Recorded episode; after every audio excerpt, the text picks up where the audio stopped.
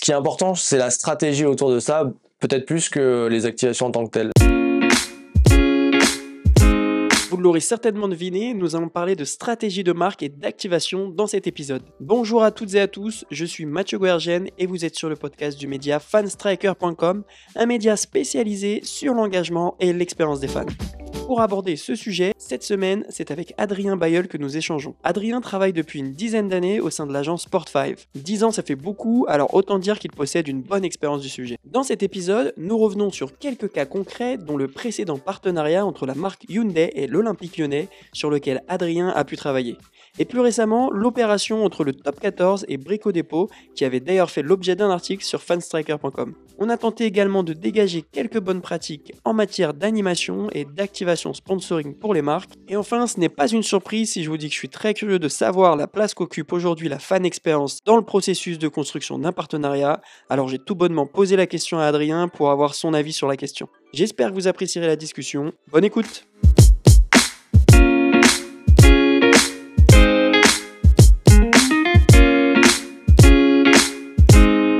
Bonjour Adrien, bienvenue sur le podcast Fan Striker. Je suis très content d'être ici chez Sport5 et notamment d'échanger avec toi. Comment tu vas?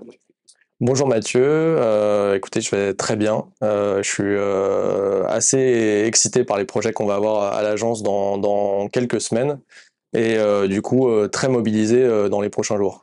Alors est-ce que tu peux pour démarrer te faire une petite présentation de qui tu es pour que nos auditeurs aient un peu plus de contexte? Bien sûr. donc je m'appelle Adrien Bayeul, j'ai 33 ans. Ça va faire 10 ans que je suis chez Sport5. Moi, j'ai commencé ma carrière chez Sport5 après une première euh, expérience euh, au Paris Saint-Germain. Euh, d'ailleurs, pour la petite anecdote, moi, je suis arrivé au Paris Saint-Germain le, jour où les Qataris sont arrivés. Donc, c'est c'est plutôt assez curieux comme, comme façon d'arriver dans, une culture d'entreprise. Donc j'ai eu la chance de découvrir un petit peu le, monde du sport par ce biais-là et puis la, grandeur et, finalement la faculté du sport à pouvoir faire faire des choses à des marques. Euh, et puis petit à petit, je me suis euh, dirigé en agence euh, vers Sport5 avec un parcours assez varié finalement. Ça fait 10 ans que je suis là, mais j'ai rarement fait plus de deux ans la même chose. J'ai commencé en tant que chef de projet marketing au soutien des clubs dans la construction de leur offre sponsoring et hospitalité. Donc avec deux clubs principaux qui étaient l'OGC Nice et l'Olympique Lyonnais, qui étaient sous régie Sport5. et mon travail consistait à voilà, construire euh, l'offre sponsoring, accompagner les partenaires de ces clubs-là. Euh, et la chance que j'ai eue, c'est que ça s'est fait au moment de l'Euro 2016. Donc j'ai pu comprendre un petit peu euh, la façon dont on faisait du sponsoring avant l'Euro 2016 et puis finalement ce qu'a apporté la création de ces nouveaux stades, l'Alliance Riviera et le Groupama Stadium avec des modèles différents puisqu'on avait un modèle en, PPP à, l'Alliance Riviera et un modèle de, de, stade privé au Groupama Stadium. Et donc tout le travail euh, auquel j'ai pu euh, participer à ce moment-là, c'était de comprendre quelles opportunités offraient ces, ces nouveaux stades, notamment en, matière d'expérience spectateur. Et je pense que c'est ça qui, qui, peut être intéressant dans nos échanges, c'est que la façon dont on, alors à l'époque, le sujet euh, majeur, c'était la connectivité des stades.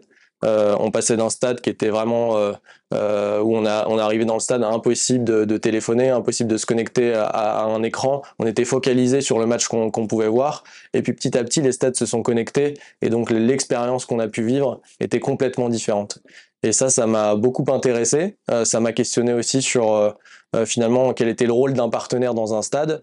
Et petit à petit, ça a orienté mon, ma carrière. Pourquoi je vous dis ça? Parce que la question était de me présenter, mais finalement, ça a orienté ma carrière parce que euh, j'ai compris que les marques avaient aussi un rôle à jouer dans la façon dont pouvaient vivre euh, les fans leur expérience et leur passion.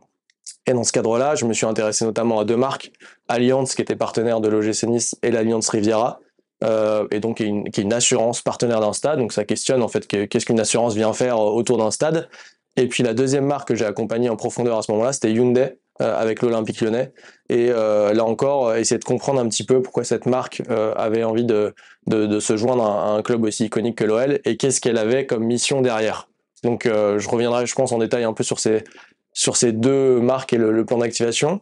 Mais petit à petit, de fil en aiguille, de mon rôle finalement de chef de projet marketing, je me suis dirigé vers les marques parce que Sport5 a acquis une, agence euh, qui était dédiée justement à l'activation qui s'appelait Sponsorship 360 euh, et donc a accéléré Sport5 a accéléré son processus euh, de d'intégration, de, de, la compréhension des marques dans l'agence. Et euh, j'ai décidé à ce moment-là de rejoindre l'équipe dédié aux marques de Sport5 en tant que responsable de clientèle. J'ai accompagné des marques comme Carambar sur la FFF, des marques comme Total, qui est aujourd'hui Total Energy, des marques comme Orange. Et puis après, je suis passé directeur de clientèle et aujourd'hui, euh, je suis donc euh, Brand Services and Activation Director chez Sport5. Donc euh, mon travail au quotidien, c'est de développer la façon dont l'agence Sport5 s'adresse aux marques, accompagne ces marques dans la stratégie de prise de parole dans le sport et de structurer l'offre et la façon dont on comprend les enjeux des marques super pour cette présentation, Adrien. En tout cas, il y a plein de sujets. On a 30 minutes ensemble. On va essayer de respecter au maximum, mais je pense que ça pourrait peut-être même durer une heure. Parce que tous les sujets que tu abordes nous intéressent, m'intéressent particulièrement.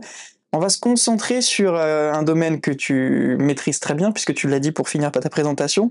Ce sont les activations de marque. Donc, tu le disais, tu occupes le poste de Brand Service et Activation Directeur chez Sport5. Avant de vraiment détailler un peu cette thématique-là, est-ce que tu pourrais nous dire euh, pourquoi la Gardère Sport est redevenue Sport 5, puisque c'était anciennement un petit peu Sport 5 auparavant, en 2020. Bien sûr. Euh, alors là, on va parler de la marque, hein, parce que pourquoi est redevenu, c'est un sujet d'acquisition euh, de, capital. Donc, euh, il y a un petit peu plus d'un an et demi, Lagardère Sport a été racheté par un fonds d'investissement qui s'appelle HIG, un fonds d'investissement américain. Alors, de ce fait, le nom Lagardère Sport n'avait plus trop lieu d'exister, et le, fonds d'investissement a choisi avec les, décideurs de l'agence de, de revenir sur un nom Sport 5 qui existait euh, pourquoi? Parce que euh, on avait besoin de, capitaliser sur l'image un petit peu iconique de cette agence historique sur le marché du sport français, euh, de finalement de, penser le futur en s'accrochant finalement à ce qui avait fait la force de l'agence par le passé, sa connaissance de l'univers du sport. son accroche à des racines et puis aussi la volonté de, de, donner une vision à l'agence par ce, ce, mot qui est le five, euh, qui finalement a la, cette promesse et cette mission de garantir un, sport responsable et progressiste pour l'ensemble des parties prenantes de l'écosystème sport. Véritablement dans ce qu'on appelle les five euh, de Sport 5, on a évidemment les marques, on a les ayants droit, on a les five, on a les, les fans, pardon, et on a euh, Sport5 en tant qu'agence et finalement les plateformes médias. Mhm. Donc on a l'ensemble des acteurs et les parties prenantes de l'écosystème du, du, sport qui sont traités par l'agence Sport5 et qui sont traités d'une manière à apporter de la valeur. Et quel type de clients l'agence aujourd'hui accompagne-t-elle? Alors moi sur mon activité, l'agence euh, accompagne euh, des marques qui sont soit déjà partenaires d'un d'ayant droit, euh, donc des marques comme EDF, euh, e partenaire d'une multiplicité de, fédérations euh, et droit, que ça, ça, aille de Paris 2024, la FFF, la FFN, la FFH, donc ce genre de, de marques institutionnelles. On accompagne aussi BPCE sur son partenariat avec Paris 2024. on accompagne des marques qui sont partenaires de ligues, comme Brico Dépôt, partenaire du top 14, IAD, partenaire du top 14. On accompagne des marques qui sont aussi présentes dans l'univers de l'e-sport, comme Direct Assurance avec la Carmine Corp ou Lutti avec Solari. Euh, donc on a une variété euh, de, euh, de, marques qu'on accompagne avec des enjeux qui sont assez différents. On a des enjeux externes de évidemment développement d'image, de, développement d'engagement auprès de la marque, et puis on a des enjeux aussi qui sont internes. L'exemple parfait, je pense que c'est BPCE qu'on a accompagné sur la façon dont par le partenariat Paris 2024 on pouvait finalement euh, travailler la cohésion euh, de tout un groupe, la fierté d'appartenance à un groupe euh, par le biais des valeurs olympiques et paralympiques. Et j'imagine qu'avoir cette diversification de clients et de projets et de contextes, ça permet justement de travailler cette créativité et de transposer, dupliquer, adapter des opérations, des activations qui sont proposées sur un sport ou auprès d'un client, auprès d'un autre par exemple. Alors, en fait, ce qui est intéressant dans cette variété, finalement la, pluralité des, problématiques auxquelles on est confronté, c'est que ça nous ouvre, nous, notre champ de réflexion.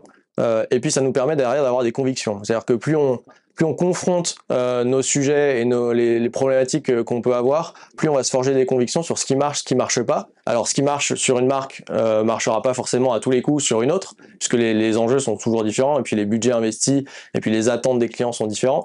Mais en revanche, ça nous permet d'aller voir des marques et de leur dire, vous imaginiez pas qu'on pouvait faire ça, euh, et pourtant, ça fonctionne sur un autre secteur, on peut vous l'apporter. Donc ça permet d'avoir des preuves assez tangibles que l'activation euh, des marques euh, fonctionne et qu'elle a un sens et surtout une importance quand on signe un partenariat avec un ayant droit. Et comment se positionnent les marques lorsque bah voilà, Sport5 vient vers elles en leur proposant une ou plusieurs idées? Souvent, on sait que les idées d'agence sont pas révolutionnaires, mais en tout cas, euh, elles sont créatives, novatrices.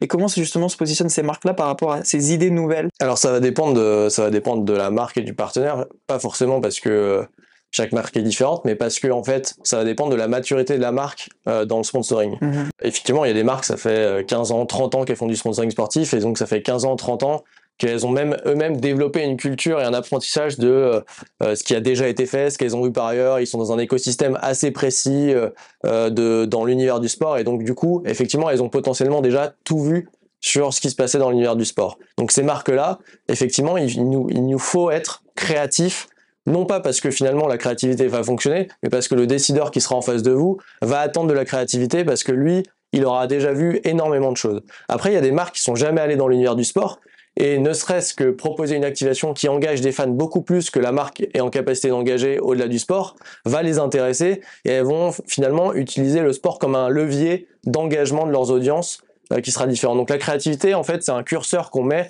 en fonction et de la maturité de la marque et de ses envies et de la façon dont elle adresse déjà euh, ses audiences.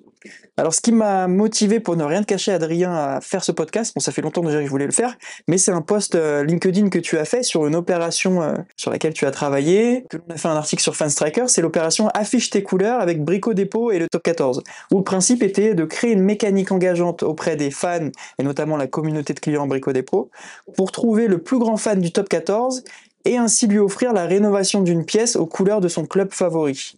Quel a été le rôle de Sport5 justement dans ce projet avec Brico Dépôt? Alors le, rôle dans ce projet, euh, je vais l'expliquer, mais avant ça, euh, on a un rôle nous, donc on est l'agence qui accompagne euh, Brico Dépôt dans sa stratégie de prise de parole, dans son partenariat avec le Top 14. Donc avant même de définir les concepts et les contours de cette opération d'activation, en fait, on a travaillé avec la marque pour la définition d'un positionnement. Euh, nous, toutes nos réflexions euh, chez Sport5, elles, passent d'abord par euh, définir quel est le, discours que va porter la marque dans l'univers, au regard de l'ADN de la marque, sa culture, mais aussi au regard de, de, de l'univers sportif qui est préempte. On fera pas, on n'aura pas le même discours dans le rugby comme on l'aura dans le football.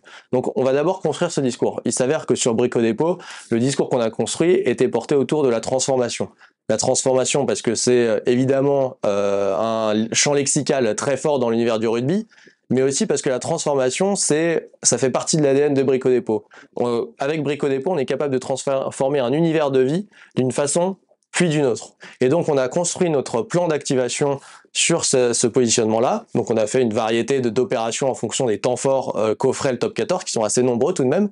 Et puis on a bénéficié, on a profité d'un sortie, d'une sortie d'un produit euh, de, de Brico Dépôt qui était euh, un, produit de, peinture avec la marque Evalux. Et on s'est posé la question de savoir comment est-ce qu'on pouvait événementialiser cette sortie de, de, marque de peinture.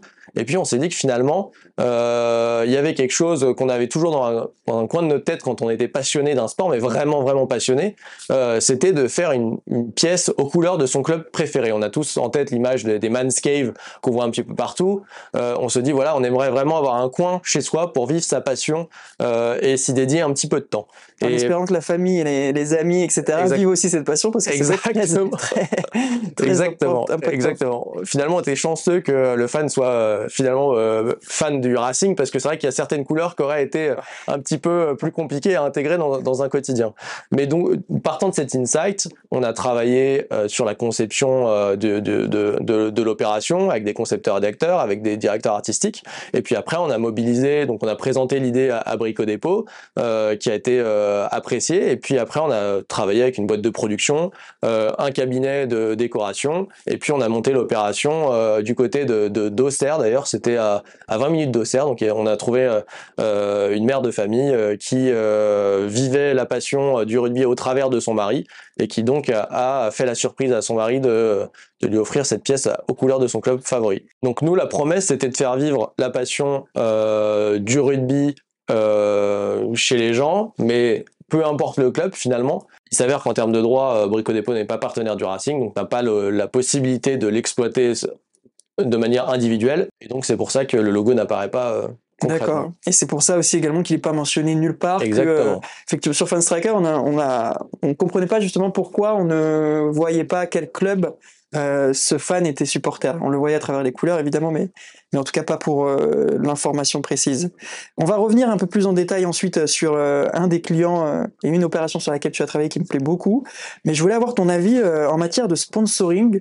On sait, toi et moi, que c'est avant tout un mariage entre deux, voire plus d'acteurs. Et on peut souvent observer des mariages qui manquent selon moi, de cohérence entre une marque et un club. Euh, tu l'as peut-être déjà observé, mais comment pour toi est déterminée une vraie cohérence entre une marque et un club pour associer son image et ses valeurs? Euh, Alors d'abord, la, cohérence qu'on perçoit nous, en tant que spectateur, elle n'est pas forcément induite. C'est-à-dire que euh, en tant que fan de sport, on peut ne pas comprendre un partenariat. En revanche, tous les, partenariats qui sont créés et construits sont pas forcément euh, issus d'une réflexion sur des problématiques de marque comme la notoriété ou l'image. Donc vous pouvez voir des partenariats qui sont des partenariats business avec des marques qui apparaissent sur des maillots, sur des espaces publicitaires qui n'ont aucun enjeu d'image. Et donc c'est pour ça que la cohérence, il y a une dissonance entre ce que vous voyez et la compréhension de pourquoi est-ce que cette marque s'est mise là. Peut-être que derrière, il y a des sujets euh, de marché, peut-être que derrière, il y a des sujets de création de, de, de produits. Et c'est vrai que donc du coup, on a l'impression que bah, en fait, ça fonctionne pas. Mais en réalité, il y a toujours une raison, il y a toujours une rationalité dans la création d'un partenariat. Maintenant, le sujet, euh, je pense que vous interrogez, c'est de savoir, parfois, on a l'impression qu'il y a des images qui sont vraiment opposés et euh, sur lequel on retrouve pas de, de, terrain d'entente. Moi, j'en observe pas. Euh, mais peut-être qu'il y a aussi un point, c'est que le travail que je mentionnais, qui était de dire d'abord, on va positionner la mission euh, du partenariat, créer un discours qui effectivement qui, qui est en lien avec le, le, mariage de ces deux ADN. En fait, peut-être qu'il y a des marques qui ont qui se sont mariées, mais qui n'ont pas expliqué leur mariage. Et je pense que le travail que ces marques devraient faire, c'est de l'activation et surtout de la prise de parole sur pourquoi est-ce qu'ils sont devenus partenaires. Donc c'est pas tant euh, le mariage qui est remis en question, c'est la façon dont on l'explique et le travail qui a amené derrière euh, derrière cette association. Euh, et ça, c'est notre rôle nous en tant qu'agence, mais c'est aussi le rôle du client, de la marque, de se poser la question en amont, de savoir comment est-ce qu'il va projeter son partenariat en aval. Et justement, une des façons de communiquer, comme tu le dis, c'est un peu le cœur de, de l'explication auprès du grand public, notamment des fans. La façon de communiquer la plus simple entre guillemets, c'est l'activation. Sur l'activation, est-ce que lorsque euh, l'on conclut un partenariat de sponsoring entre un club et une marque, l'expérience du public, et j'entends par là l'enrichissement de l'expérience stade de global, c'est-à-dire pas uniquement l'expérience stade en jour de match, euh, est-ce que cela vient déjà s'intégrer dans les discussions ou est-ce que cela vient bien après, au moment voilà, la mise en place concrète du partenariat? Au risque de te décevoir, l'expérience du public, euh, elle est rarement considérée en premier lieu euh, par les marques euh, partenaires. C'est-à-dire que les marques ne font pas de partenariat pour enrichir l'expérience du public. en revanche, elles font des partenariats pour engager leurs audiences et le levier, c'est généralement l'enrichissement de l'expérience spectateur. Ce qui arrive, c'est que par contre, la réflexion qu'on peut avoir sur l'activation au global intervient en amont, quand euh, la réflexion d'un partenariat est construite euh, avec une agence comme Sport, 5 par exemple, on est capable d'orienter les droits pour aller dans le sens euh, des objectifs de la marque et pas avoir un package très théorique. Et donc il y a une vraie réflexion en amont sur la projection d'activation qui va être faite quand le partenariat sera signé. Ce qui arrive aussi, c'est que de plus en plus, les clubs et les ayants droit segmentent leur offre pour répondre à des besoins. Donc, euh, par exemple, il y a des offres constructeurs automobiles, il y a des offres énergie, il y a des offres sécurité, il y a des offres qui touchent finalement à l'expérience spectateur. Et dans ce cadre-là, elles vont réfléchir en amont au partenaire qui aura la meilleure offre et la meilleure expérience à offrir à leur public. Et donc, de ce fait, en amont, il y a une véritable réflexion sur quel sera le prix que je vais donner, mais aussi euh, quelle expérience je vais offrir à mes, à, mes spectateurs. Et d'ailleurs, j'ai vu un exemple euh, de partenariat qui s'est... Parce que finalement, la, la, réflexion que peut avoir un, ayant droit, c'est de se poser la question, est-ce que ce partenaire va m'apporter juste euh, un gain financier ou est-ce qu'au-delà du gain financier, il va apporter un développement d'image, un développement d'expérience que je vais offrir à mes communautés de plus en plus, je pense que les, ayants droit se posent la question de l'équilibre à trouver entre le gain financier et le gain euh, qui peut être euh, beaucoup plus euh, important par ailleurs. Kipsta et la LFP en est un parfait exemple. La LFP a, récemment annoncé avec Kipsta euh, le nouveau ballon de la Ligue 1 et la Ligue 2. ce ballon, il va être fait par la marque Kipsta et un des principaux arguments du choix de la LFP, c'était la capacité du groupe Decathlon à distribuer le ballon et les produits Kipsta Ligue 1, Ligue 2 dans différents territoires euh, internationaux. Et ça, seul Decathlon pouvait l'offrir. Donc on voit bien que là, il y a un intérêt à la fois pour l'expérience du fan qui va être euh, en Asie, par exemple, mais aussi pour la Ligue 1 de développer son image. On n'est pas juste sur un argument financier. On va s'attarder sur un cas concret que j'aime beaucoup et que nous aimons beaucoup chez Fanstriker, c'est euh, le partenariat entre Hyundai et l'Olympique Lyonnais. Je vois que derrière toi, tu as une photo de cette activation dont on aura l'occasion de discuter avec Kona qui est inscrit directement dans le public pourquoi on a beaucoup aimé cette activation-là, cette opération et tout ce qui a été construit, c'est que autant sur l'activation au jour de match que sur l'animation quotidienne du partenariat, je trouve qu'il a été bien pensé. Ça a été super complet. Est-ce qu'on peut revenir un peu ensemble sur euh, tout ce qui a été mis en place et comment, parce qu'aujourd'hui euh, Hyundai n'est plus partenaire de l'Olympique Lyonnais, quel est ton ressenti maintenant que ce partenariat-là est derrière toi? Oui, bien sûr. Je pense qu'on va, on va pas rentrer trop dans le détail parce que c'est, c'est, c'est un partenariat à 8 ans. Donc, on a fait énormément de choses. On a fait des choses à Gerland, on a fait des choses au Groupama Stadium, on a fait des choses au niveau national avec l'opération euh, Les Héros du Football, qui était aussi portée par le, le partenariat olympique lyonnais. Euh, mais je pense que ce qui est important, c'est la stratégie autour de ça peut-être plus que les activations en tant que telles. La réflexion de départ, c'est Hyundai qui finalement ouvre une filiale en France en, 2012, signe un partenariat euh, avec l'Olympique Lyonnais parce que ça a besoin d'un développement de notoriété assez rapide euh, sur le marché français, d'un côté euh, aussi d'une pas d'une francisation de la marque, mais d'un besoin de s'implanter très clairement sur le marché français, et puis surtout de faire connaître ses véhicules parce que euh, la marque euh, Hyundai et ses véhicules, on avait une impréhension finalement d'un produit euh, assez moyen et donc et finalement il y avait une dissonance aussi quand les gens testaient le véhicule entre l'impression qu'ils avaient et la réalité de l'expérience qu'ils avaient. Donc à chaque fois qu'ils testaient un véhicule Hyundai, ils disaient c'est quand même incroyable ce véhicule. En fait, j'avais pas du tout idée qu'il puisse être aussi qualitatif, les finitions étaient comme ça et, et du coup il y avait un vrai lien avec l'expérience qui était vécue. Et partant de ce constat-là, on s'est dit, ok, donc c'est l'expérience qui va faire jouer sur la transformation de la perception. Donc comment est-ce que nous, on peut faire vivre une expérience Hyundai aux fans de l'Olympique Lyonnais? Et donc on s'est dit, ça veut dire quoi une expérience? Une expérience, ça veut dire, et surtout une expérience spectateur augmentée. Ça veut dire d'abord chercher les biais à l'expérience qui est vécue aujourd'hui. Donc on a cherché tous les freins à l'expérience. Donc il y a plein d'études qui sont sorties, des études Ipsos, des études de l'AFP sur l'accessibilité au stade, la façon dont les gens attendaient, le manque de parking, euh, le, finalement le covoiturage qui n'était pas mis en place, le la gamification dans les stades. Donc tous ces freins-là, on les a étudiés, on s'est dit est-ce que Hyundai a sa place pour répondre à une attente?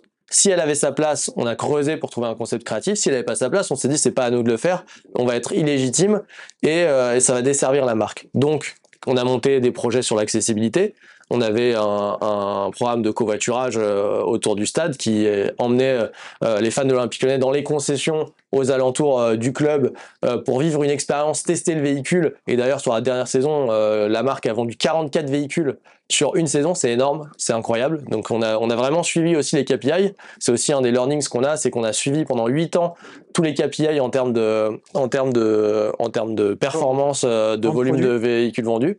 Et surtout, on a intégré l'expérience Unet dans le parcours euh, du fan. Donc ça veut dire que dès que, par exemple, euh, le fan voulait euh, savoir comment se rendre au stade, il avait la possibilité de, de venir avec ce, service de covoiturage, il avait possibilité d'avoir une place de parking s'il était propriétaire d'un véhicule Hyundai, il avait la possibilité de d'avoir une expérience enrichie en stade avec de la gamification. Euh, donc tous ces, champs-là, on les a investigués, creusés, et ça a donné des opérations euh, qui euh, fonctionnent et qui sont tangibles, mais à la fois créatives. Et c'est très complet et super intéressant parce que à travers ce que tu dis, tu visualises très clairement les objectifs d'une marque lorsqu'elle s'intègre dans un partenariat. Concrètement, Hyundai, l'objectif numéro un à travers tout ça, c'est d'augmenter euh, sa base potentielle de clients et de vendre aussi davantage de véhicules. Et donc, en suivant l'équipé, comme tu le dis, je trouve que c'est très euh, parlant pour la marque, en position de marque, puisqu'au final, c'est très concret derrière. Je voudrais qu'on s'attarde un petit peu sur ce qu'il y a derrière toi. Cette fameuse photo, euh, pour expliquer pour ceux qui n'écoutent pas le podcast ou ne regardent pas le podcast en vidéo, c'est cette fameuse photo euh, au Groupama Stadium où plusieurs spectateurs sont vêtus d'une tenue blanche et elles marquent ensemble dans le public Kona, qui était le nouveau modèle de l'époque de Hyundai. Comment cette opération s'est mise en place? Parce que euh, j'en parle souvent lorsque on fait, on donne des cours à certains étudiants euh, sur l'expérience fan, et on se dit que ce concept-là, bah demain, s'il n'est pas maîtrisé, ça pourrait être euh, la foire à la saucisse entre guillemets dans un stade complètement. Si moi demain j'ai envie de faire marquer Fun Striker dans n'importe quel stade du monde entier, j'ai potentiellement juste à habiller des gens dans le public d'une certaine couleur et je peux faire un peu de la publicité sauvage. Qu'est-ce que comment comment ça s'est construit exactement? Alors là, c'est pas de la publicité sauvage parce qu'il s'avère qu'ils sont partenaires, donc euh, c'était beaucoup plus facile que de le faire en, en embouche marketing. Euh, c'est une opération qui est complexe parce qu'effectivement, euh, l'enjeu c'est que en télé et non pas en stade, ce soit perçu par les téléspectateurs. Donc vous imaginez que derrière, on a aussi euh, évalué les retombées médias qui sont, je crois, de mémoire de 230 000 euros de cette opération. Donc c'est-à-dire que c'était un match Canal+, je sais plus sur quel match c'était, mais donc diffusé avec une large audience. Euh, et donc l'enjeu, ça a été évidemment l'organisation. Donc euh, évidemment, il y a des problèmes de place, il y a des abonnés qui sont partout dans le stade avec leur place à l'année, donc il a fallu un petit peu déplacer. Euh, il a fallu s'assurer que les gens qui étaient euh, à ces places-là euh, acceptent euh, de porter des maillots blancs. Donc évidemment, on a offert des places gratuites pour que cette organisation puisse être mise en place. Et puis il a fallu aussi gérer sur le match le fait que les gens changent pas de place, se décalent, et aussi gérer les personnes autour des gens en blanc, puisque si vous n'avez pas de contraste, ça fonctionne pas. Donc c'est-à-dire que si vous avez des gens qui ont des t-shirts blancs autour des, des, gens qui sont en tenue blanche, bah, votre euh, logo il est complètement, euh, il est complètement foiré. Donc toute cette organisation a été montée en collaboration avec le club pour s'assurer que ça fonctionne. On a aussi repéré, on a fait des études sur les espaces qui étaient les mieux diffusés sur Canal+ pour s'assurer euh, des bonnes retombées. Donc c'était le coin corner euh, gauche euh, et c'est pour ça que c'est à ce niveau-là. Euh, et puis après on avait, euh, moi j'étais par exemple de l'autre côté du stade et j'orientais la personne de chez Sport5 euh, qui s'appelle Vincent d'ailleurs, et euh, qui lui était en train de gérer euh, les personnes qui étaient avec leur, leur kawaii blanc. Donc voilà, ce que, voilà comment ça s'organise, voilà un petit peu l'envers du décor. Et c'est vrai que c'est euh, un bon moyen, je pense, de lancer euh, un nouveau véhicule. C'est quelque chose qui est, euh, qui est publicitaire, mais qui est un peu aussi, qui donne de l'envergure et de l'événementialisation à un projet, et puis qui reste un petit peu dans les mémoires. Effectivement, derrière sur les réseaux sociaux, bah tout de suite tu regardes ta télévision, tu vois qui a inscrit ça dans le public, tu vas poster un tweet, etc. Donc ça te fait aussi une opération, pas d'influence, mais presque, parce que ça rejaillit aussi sur sur l'univers média. Et qu'est-ce que tu penses toi personnellement de cette potentielle idée que tu donnes à d'autres acteurs qui demain bah, se diront bah, moi je vais faire de l'embouche marketing sur un événement, un événement sur lequel je n'ai pas les droits indirectement je vais me positionner je suis pas sûr que ce soit autorisé mais finalement c'est pas impossible c'est pas impossible et par revanche c'est illégal, euh, mais c'est pas impossible. Récemment j'ai vu, euh, je crois que c'est BetClick qui est à côté du Parc des Princes avec un, un, un camion euh, publicitaire qui diffuse euh, des LED sur des screens. Ils sont pas partenaires du tout du Paris Saint-Germain. Je trouve que c'est assez smart de se dire comment je vais capter une audience dont je suis pas partenaire euh, pour euh, voilà pour sensibiliser à ma marque. Donc il y a forcément des moyens un petit peu alternatifs euh, pour activer des marques. Euh, vous verrez sans doute sur les Jeux Olympiques et Paralympiques beaucoup de marques euh, qui vont monter des endroits de showcasing un petit peu partout dans, la ville de Paris et qui vont faire venir leurs clients, qui vont faire venir des influenceurs sans être partenaires de l'événement, mais qui vont parler de sport et d'univers sportif et euh, s'intégrer dans un écosystème beaucoup plus grand que le leur. Alors j'ai parfois l'impression que des partenaires ne cherchent pas forcément à optimiser euh, leur partenariat, soit par choix, soit par manque de moyens, de manque de temps, manque de connaissances. Et sur une observation générale du marché, qu'est-ce que toi tu penses de cette capacité et surtout de la volonté des marques à activer leur partenariat? Et à la finalité tout ça c'est d'en tirer le maximum euh, profit de ce qu'il est possible de faire. Et ma réflexion c'est pas quelque chose que j'ai créé individuellement c'est que euh, j'ai aussi échangé avec pas mal d'acteurs qui sont comme toi sur des métiers similaires. Et effectivement beaucoup de marques sous-estiment euh, l'activation finale du partenariat. Parfois, ça s'arrête seulement à la signature et ça va pas beaucoup plus loin. Et l'impact de tout ça, c'est que les partenaires autres parfois à moindre échelle, vont être un peu euh, ralentis parce que le gros partenariat sur un club, par exemple, va pas être assez actif. Je vois, je sais pas si tu visualises un peu ce que j'essaie de, de, de, te, de faire comprendre par rapport à ça, mais qu'est-ce que tu en penses, toi? Euh, Je pense déjà que ça a beaucoup évolué tout de même. Euh, s'il y a des agences comme la nôtre qui se développent, s'il y a d'autres agences qui se développent sur le marché, c'est que déjà d'une part il y a un vrai besoin et il y a une vraie écoute de la part des marques sur une expertise qu'ils n'ont pas forcément.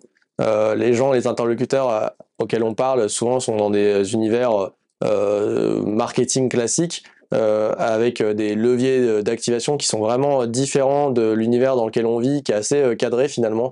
donc il y a vraiment besoin d'expertise de, un petit peu externe.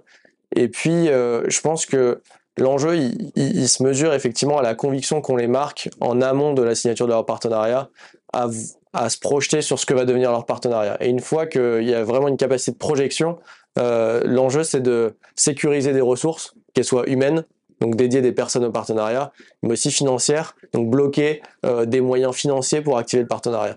Et ce qui se passe malheureusement euh, assez souvent, c'est que la marque a investi la totalité de son budget sur le sponsoring, euh, et a oublié de sécuriser euh, des moyens humains et des ressources financières. Et donc, euh, au moment où elle va vouloir activer ses droits, donc disons des opérations avec des joueurs, elle va soit aller chercher du budget sur d'autres sur d'autres verticales, soit se dire que bon bah on va faire un truc un peu réduit en termes d'ambition parce qu'on n'a plus le budget pour le faire. Donc moi ma ma recommandation à chaque fois c'est d'aller plutôt potentiellement si on a un budget fermé d'aller plutôt sur des droits qui sont inférieurs et de garder de, de, de, de la place pour activer son partenariat.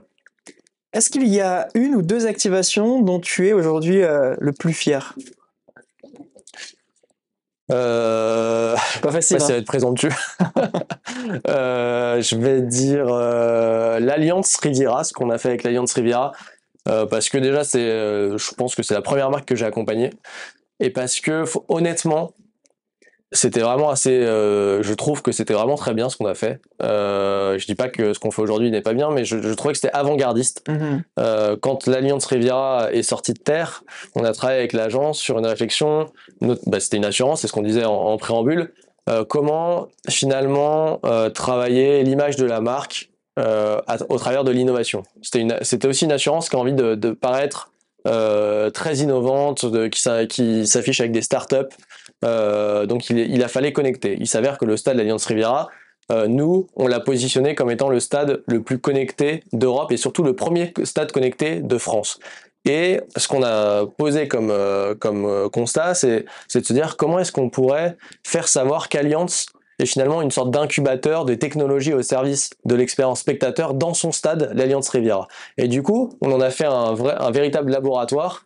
On a testé des imprimantes 3D, on a mis des Google Glass sur les joueurs de Nice euh, à l'échauffement, on a testé les premiers drones euh, quand le RC Toulon euh, est venu, c'était à l'époque, c'était en 2013 je crois. les drones, on n'en parlait pas beaucoup. On a fait venir un drone à l'échauffement. On a fait euh, venir, on était les premiers, je ne sais pas si vous voyez euh, les robots aujourd'hui qui sont euh, avec les enfants. Les enfants dans les hôpitaux? Les enfants dans les hôpitaux qui assistent au match en bord pelouse au plus près de leur stade. On a été les premiers à le faire avec l'OGC Nice à l'époque et, et, un hôpital de la Timone à, à Marseille. donc en fait, on a testé toute cette technologie euh, dans, dans le stade. Et en fait, ces sujets-là étaient extrêmement chauds à l'époque. On voyait des articles dans tous les, toute la presse qui n'était pas uniquement spécialisée. Le Monde, on s'interrogeait tous sur ce qu'allaient devenir les Google Glass. Bon, aujourd'hui, on s'interroge plus. On, on, elles ont finalement périclité. Mais à l'époque, euh, mettre un sujet sport dans un sujet techno, ça faisait parler énormément. Et ça, ça nous a permis de développer largement la notoriété du partenariat d'Alliance avec l'Alliance Riviera et aussi de fournir à la marque des choses tangibles et crédibles sur sa faculté à faire euh, développer des innovations au service de la passion. Alors il nous reste deux petites questions. Pour moi, c'est l'une d'entre elles est la plus importante. Je vais pas te demander de livrer tous les secrets de Sportfy et tous tes secrets personnels, mais selon toi, qu'est-ce que seraient les standards, les bonnes pratiques à respecter pour une marque qui vient tout juste de signer un partenariat de sponsoring avec un club pour qu'il puisse tirer un profit maximum de son partenariat? Tu l'as déjà dit en, ouais, en termes premier... de gestion des budgets. Alors il y a évidemment la sécurisation de, de budget, mais je dirais que le, le premier point, c'est le cadrage de la façon dont on veut prendre la parole. C'est ce, ce cadrage-là que devrait dérouler finalement la, la, prise de parole ensuite dans la saison. Donc, le premier point, c'est comment, qu'est-ce que je veux dire en fait aux communautés? Derrière, comment je veux le dire? Donc, quels sont les temps forts euh, qui sont euh, présents dans le calendrier euh, du partenaire et euh, à quel droit je peux associer quel temps fort? Une fois qu'on a fixé les temps forts et les droits qu'on veut exploiter sur ces temps forts-là, finalement, quels sont les leviers d'activation que je vais identifier? Est-ce que ça va être un film? Est-ce que ça va être une, une mécanique digitale? Est-ce que ça va être de l'influence? Est-ce que ça va être de l'événementiel? Et pour quel besoin et quel objectif je vais y répondre? Donc, une fois qu'on a cadré ça, message, temps fort, typologie d'activation, on peut commencer notre début de saison et réfléchir de manière créative à comment est-ce que je vais pouvoir euh, prendre la parole au travers de mon partenariat. Et puis après, le secret aussi, c'est de monitorer évidemment ces opérations, c'est-à-dire qu'avant chaque opération, euh, se poser la question de savoir pourquoi est-ce que cette opération serait un succès, et derrière l'opération, savoir si on a rempli euh, les objectifs qu'on s'était fixés pour faire mieux la prochaine fois ou pour abandonner cette typologie d'opération parce qu'on se rend compte qu'elle fonctionne pas auprès de la cible qu'on a, euh, qu'on a euh, touchée. Selon toi et selon ton expérience, mais aussi ton réseau autour de toi dans le domaine du sport business, est-ce que la l'évaluation d'une activation d'un contrat de sponsoring, c'est quelque chose de très considéré au sein des marques notamment, ou est-ce que ça l'est pas trop encore? Oui, c'est de, plus en plus considéré euh, pour la simple et bonne raison que les, montants de sponsoring continuent de, se développer et d'évoluer à la hausse et que du coup, euh, plus les, les, marques achètent des droits chers, plus elles ont besoin euh, d'un retour sur investissement. Et ce retour sur investissement, il a besoin d'être mesuré. Et de la même manière, en fait, la culture du KPI, elle est partout présente chez les marques. Donc en fait, si le sponsoring est le seul levier de communication qui est pas capable de mesurer ses retombées en termes de KPI, en fait, les marques ne viendront plus. Donc, il y a un vrai effort de la part des agences et des endroits à, définir la façon dont on mesure les, performances des résultats, parce que derrière, on est en, concurrence avec euh, du digital, des médias différents, qui eux sont en toute euh, capacité euh, de mesurer les performances de, de leurs retombées. au-delà, au-delà de ça, euh, on a des marques qui sont aussi de plus en plus internationales, qui viennent euh, faire du sponsoring sur un marché local. Et ces marques internationales, quand elles décident d'un partenariat, elles attendent de leurs marchés locaux des remontées d'informations. Donc les décideurs sont euh, sur des sièges étrangers et ils attendent de leurs équipes locales qui remontent des informations très concrètes sur l'investissement qu'elles ont pu prendre. On arrive à la dernière question qui est toujours la même, mais jamais la plus simple. Quelle est selon toi, Adrien, ta propre définition de la fan expérience? Euh, Alors, il y a dix ans, je pense que j'aurais parlé de l'expérience euh, stade à l'époque, on parlait beaucoup, euh, je, t'en parlais de l'expérience du stade connecté. Donc il y a eu tout ce schéma, je ne vais pas refaire l'infographie, mais de l'expérience qui commence une semaine avant ton arrivée au stade. Euh, un jour avant, on va te dire quelle météo il va faire pour euh, que tu puisses t'habiller en conséquence. Et puis un jour après, on va te remettre les replays du match avec les meilleures occasions et déjà te projeter sur le match suivant. Donc ça, c'était l'expérience stade. Euh, d'il y a un an, mais qui était confondu finalement avec l'expérience fan. Le fan, il vivait sa passion dans le stade, donc tout était un petit peu lié. Aujourd'hui, l'expérience fan, pour moi, elle, sort du stade. Enfin, il y a toujours le stade, mais il y a évidemment l'expérience de la façon dont tu consommes ta passion, euh, en digital, euh, sur ton smartphone, la façon dont tu consommes ta passion avec tes amis hors stade et la façon dont tu le consommes en médias, en télé. Et du coup, tout ça doit être pris en compte pour construire la relation la plus forte entre le fan, l'ayant droit et la marque. Et c'est les, marques qui véritablement doivent s'intégrer dans euh, ce parcours-là euh, du fan, qui n'est plus uniquement dans le stade, mais qui est un petit peu euh, partout dans sa vie, en tant que personne et en tant que cible pour la marque. Merci beaucoup Adrien, j'ai beaucoup aimé ces échanges. On est un peu pris par le temps malheureusement, mais euh, j'aurais aimé aller encore beaucoup plus loin sur tout ça. Euh, merci, écoute, on peut te suivre euh, sur LinkedIn, tu postes aussi régulièrement sur les activations que, sur lesquelles tu travailles J'essaye, j'essaye effectivement. Donc sur LinkedIn, Adrien Bayeul et sur Sportify pour voir un peu ce que, ce que fait l'agence en termes d'activation. Merci beaucoup et puis à bientôt. Merci Mathieu, à bientôt.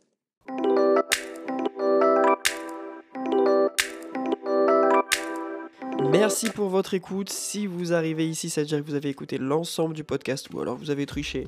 Peu importe, tant que vous avez pris les informations essentielles qui vous intéressaient dans cet épisode, j'espère que vous avez apprécié. On vous donne rendez-vous la semaine prochaine pour le prochain épisode.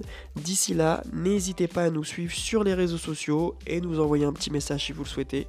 Merci beaucoup à ceux qui nous suivent régulièrement, qui participent à l'enrichissement du débat sur les thématiques de fan expérience et de fan engagement. Si ces sujets vous intéressent, je vous invite vraiment à aller faire un tour sur le site fanstriker.com. Vous y trouverez des actualités et des bonnes pratiques. Bonne journée, bonne soirée ou bon week-end et à bientôt.